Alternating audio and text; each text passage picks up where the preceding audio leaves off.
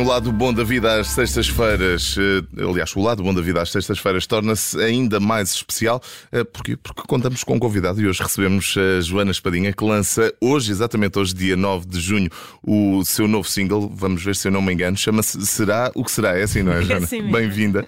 Daqui a, pouco, daqui a pouco já vamos servir o prato principal desta conversa, que é como quem diz, vamos ouvir o, o novo som que nos propões. Isso é só daqui a pouco. Antes, vamos abrir o apetite aos nossos ouvintes eh, para ficarem com ainda mais vontade de descobrir se este novíssimo será o que será.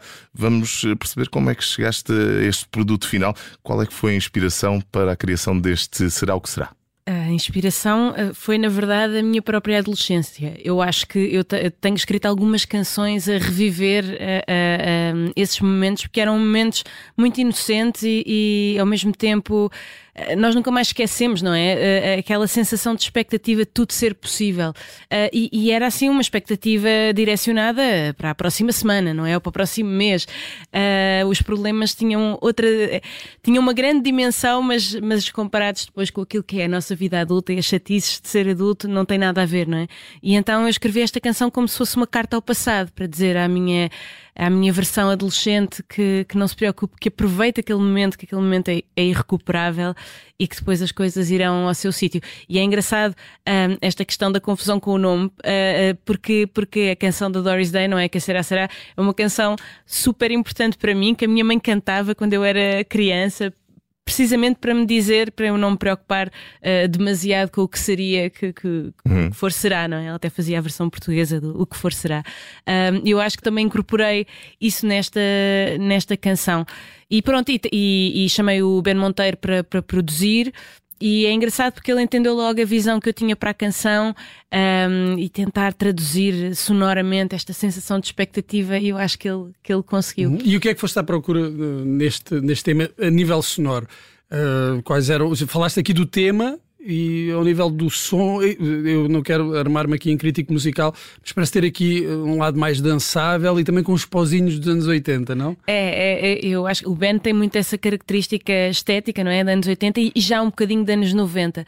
Eu, eu- a música que eu, que, eu, que eu, por exemplo, pro- produzi com o Benjamin, ou que o Benjamin produziu, ahm, nós dizíamos que era de 79, que tinha muito dos 70 e já tinha um bocado dos 80. Esta, se calhar, é de 89, porque, porque depois quis também chamar o Pir, não é? Dos cassete para fazer o solo de guitarra e, e, E, desta também o forma. recebemos cá há uma ou duas Pois semanas. foi, pois foi, exatamente.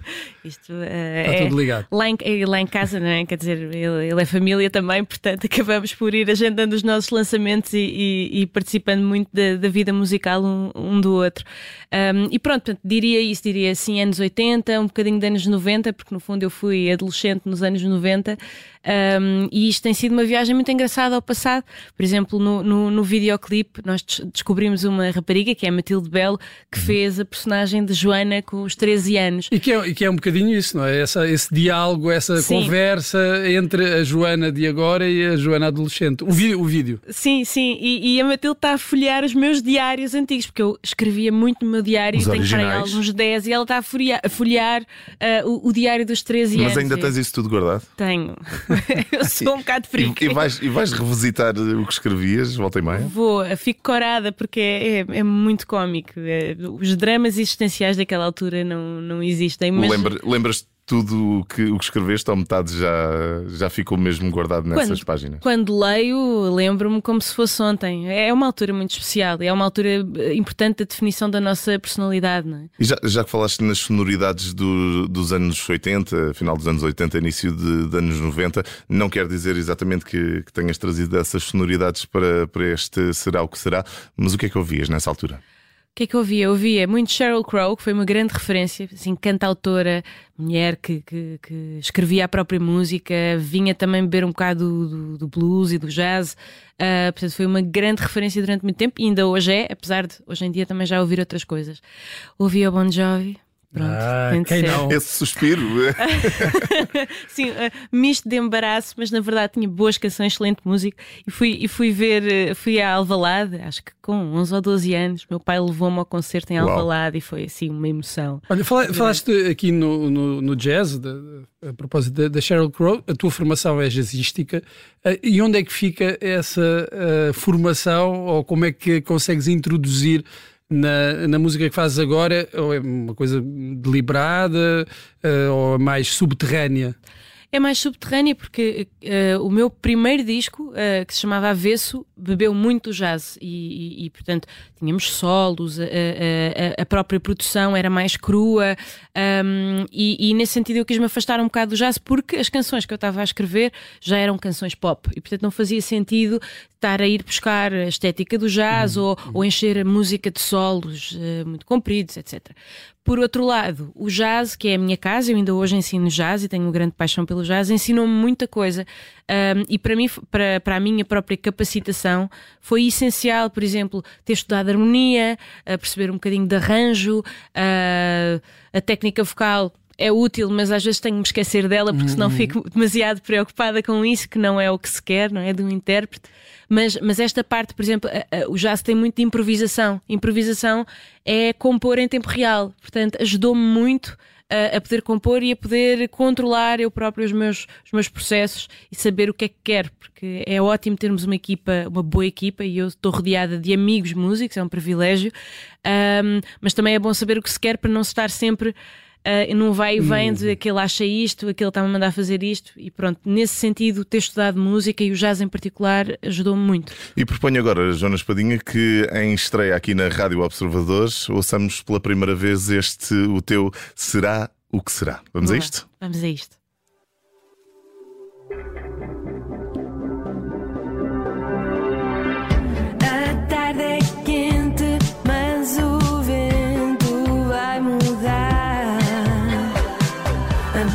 que arrefece o medo, os passos vão.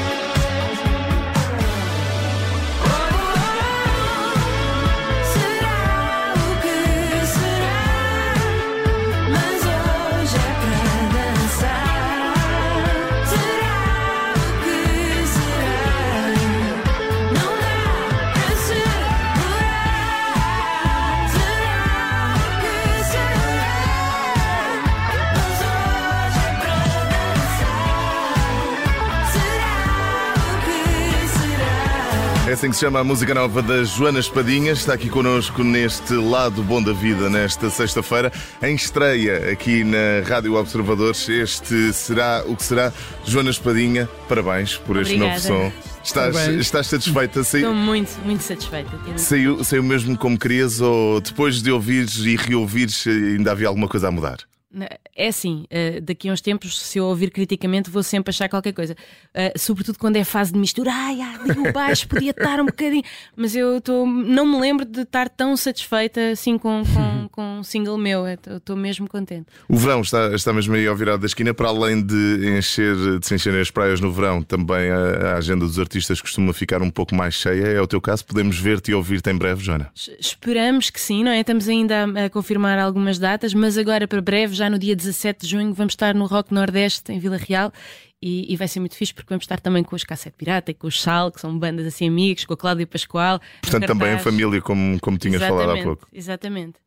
E eh, já sabemos que, que o segredo é a alma do negócio, o teu negócio é a música. Eh, ainda assim, queríamos saber se nos consegues ou se podes revelar algum projeto, desejo secreto que falte fazer, musicalmente falando, claro está.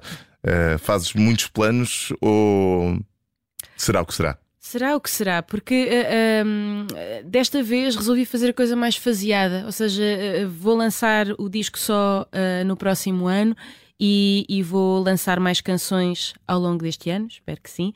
Hum, e são e essas canções vão culminar em qualquer coisa? Vão culminar em qualquer coisa. Uh, vão culminar um disco, mas, não se- mas será mais espaçado desta vez. Estou a querer aproveitar as canções e, e- e aproveitar várias parcerias. Portanto, isso é, é- também a nostalgia vai ser uma constante neste disco. Portanto, é, é isso que posso Mas não, não, há uma data, não há uma data limite, não há um, Não, não há uma um data tempo, limite. Vamos um ver. tempo definido.